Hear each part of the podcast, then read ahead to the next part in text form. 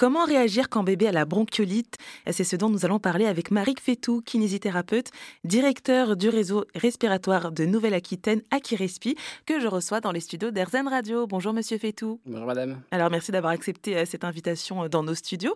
Alors par rapport à cette épidémie hein, dont on parle beaucoup depuis euh, le début de cette période hivernale et qui peut d'ailleurs aussi inquiéter certains parents, eh bien pour les rassurer, les conseiller, une plateforme SOS Kiné a été réactivée en Nouvelle-Aquitaine. Alors est-ce que vous pouvez déjà nous, bah, nous dire dans quel contexte elle a été créée, cette plateforme, et comment elle fonctionne Alors le, contexte épidémique au niveau de la bronchiolite, il est relativement historique, hein, puisqu'on a des chiffres en termes d'activité épidémique qu'on n'avait pas eu depuis plus de dix ans. Euh, et donc euh, l'épidémie est extrêmement intense euh, et elle, impacte fortement le fonctionnement des, hôpitaux, avec en plus les épidémies de Covid et de grippe. On a la grippe qui, qui augmente de manière importante.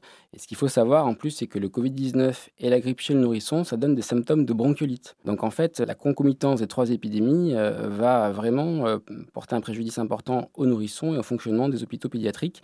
Et c'est dans ce contexte qu'on a mis en place SOS Kiné qui permet, en plus des gardes, de trouver des kinésithérapeutes kinésithérapeute la semaine pour euh, traiter les, nourrissons qui sont euh, atteints de bronchiolite. Donc on est bien d'accord, c'est qu'en Nouvelle-Aquitaine. C'est un dispositif exclusivement euh, néo-aquitain, tout à fait. je sais que le réseau bronchiolite d'Île-de-France a aussi son standard qui est ouvert en semaine. Voilà, après, c'est des organisations qui sont régionales, donc chacun fait en fonction de ses moyens. Et je sais que ça existe en Ile-de-France, ça existe peut-être ailleurs.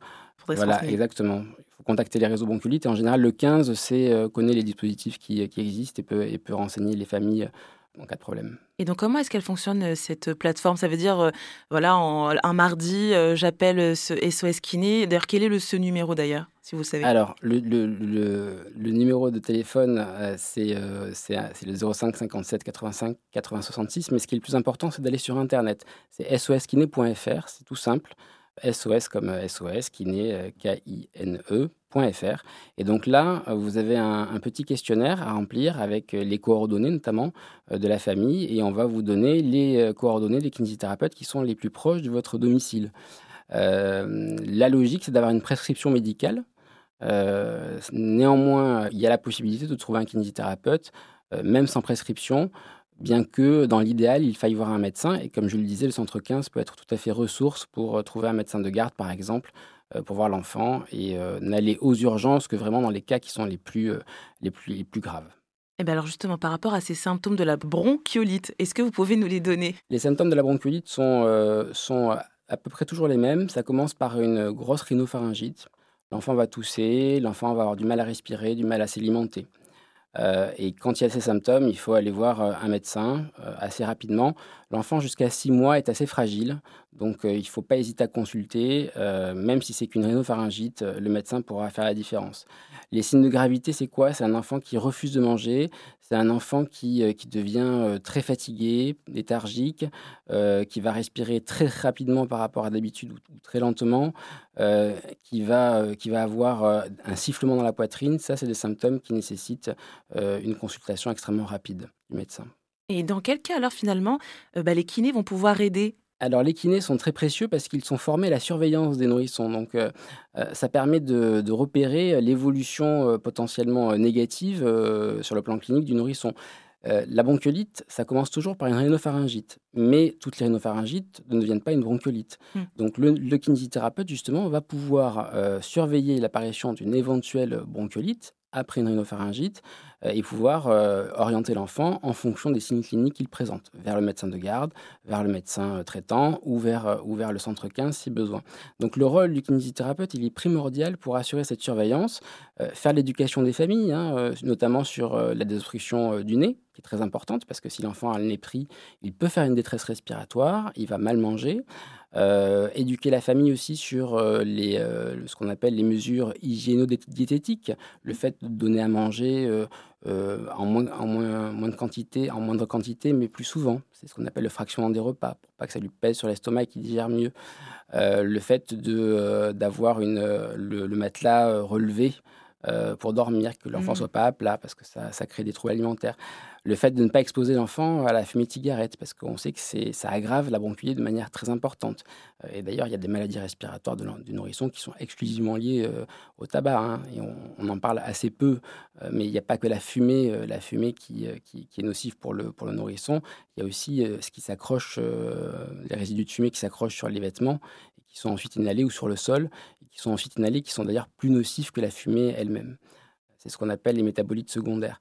Donc en fait, le, le kiné va être là à la fois pour repérer les signes de gravité, pour traiter l'enfant s'il est encombré au niveau des voies urines supérieures ou inférieures, et Mhm. pour accompagner la famille dans la prise en charge euh, de, cette, de cette pathologie, pour que ça se passe au mieux d'un point de vue alimentation, sommeil et euh, qualité de vie du nourrisson.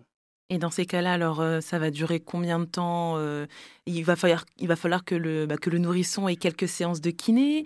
Euh, D'ailleurs, même la, la bronchiolite, elle dure combien de temps? Alors, la bronchiolite, ben, en fait, la, la médecine n'est pas une science exacte Oui. au sens où on n'a pas de, de statistiques très précises sur la durée moyenne. Mais d'un point de vue empirique, on peut dire que ça dure maximum 5 jours. Les, les- les trois premiers jours étant les, les- les jours les plus difficiles. Oui. hein. Euh, et au bout de 5 jours, logiquement, l'enfant va beaucoup mieux et c'est guéri. Bon, après, dans quelques cas, ça peut durer plus longtemps sans que ce soit alarmant. Et puis aussi, vous avez des enfants qui vont garder une bronchiolite traînante. Et là, il peut y avoir un terrain particulier, notamment un terrain allergique. Ça peut être euh, une entrée dans la maladie asthmatique euh, du nourrisson. Et donc là, ça nécessite des examens complémentaires avec, avec un médecin. D'accord. Et donc, vous faites beaucoup de manipulations sur le nourrisson? Eh bien, écoutez, on en fait si c'est nécessaire. hein. Euh, D'abord, le premier élément, c'est la surveillance, Oui. c'est les critères cliniques. Ensuite, ça va être euh, la destruction du nez, hein, parce que c'est, euh, comme on l'a vu, quelque chose de primordial. Et si nécessaire, un désencombrement des voies aériennes inférieures, hein, du thorax, euh, s'il est encombré, mais c'est pas systématique, ça dépend de l'état clinique de l'enfant. Et ce sont des manœuvres qui sont aujourd'hui assez douces hein, et qui, qui suivent la, la physiologie respiratoire. On va accompagner l'expiration du nourrisson euh, pour qu'il puisse euh, ex- expulser ses glaires plus facilement. Et alors, euh, de ce que j'ai pu comprendre, la kiné respiratoire, euh, c'est quelque chose de plutôt impressionnant à voir. Qu'est-ce que vous pouvez dire aux parents, euh, justement, pour les rassurer? Alors, déjà, c'est vrai que les parents, ils sont très anxieux à cause de la bronchiolite. hein. C'est des enfants qui sont, qui sont très jeunes, qui ont une, qui, c'est, quand même un organe vital. Mm. Bon, il faut les rassurer. les hospitalisations sont quand même nécessaires dans moins de 5% des cas. Donc, les cas graves sont rares, mais ils existent. Donc, il faut être vigilant. Euh, la kiné respiratoire, euh, ça, peut être impressionnant. On va appuyer sur le thorax, hein, sur la cage thoracique du nourrisson, mais euh, comme on le fait chez l'adulte, on, l'amène à expirer au maximum. Donc en fait, ça peut être impressionnant, surtout s'il pleure, mais il y a plein de bébés qui pleurent pas, et, ça se passe, ça se passe parfois euh, dans la rigolade. Donc, donc euh, effectivement, on peut, avoir un sentiment, un sentiment de que, l'enfant a un inconfort ou une douleur, mais aujourd'hui, les kinésithérapeutes qui sont formés à la, la, la kiné respiratoire du nourrisson, ils ont des, techniques qui sont douces. hein. De toute façon, les, bronches du nourrisson, elles sont toutes petites, sont toutes molles, donc euh, il faut avoir des techniques douces parce que sinon, on est, on est contre-productif.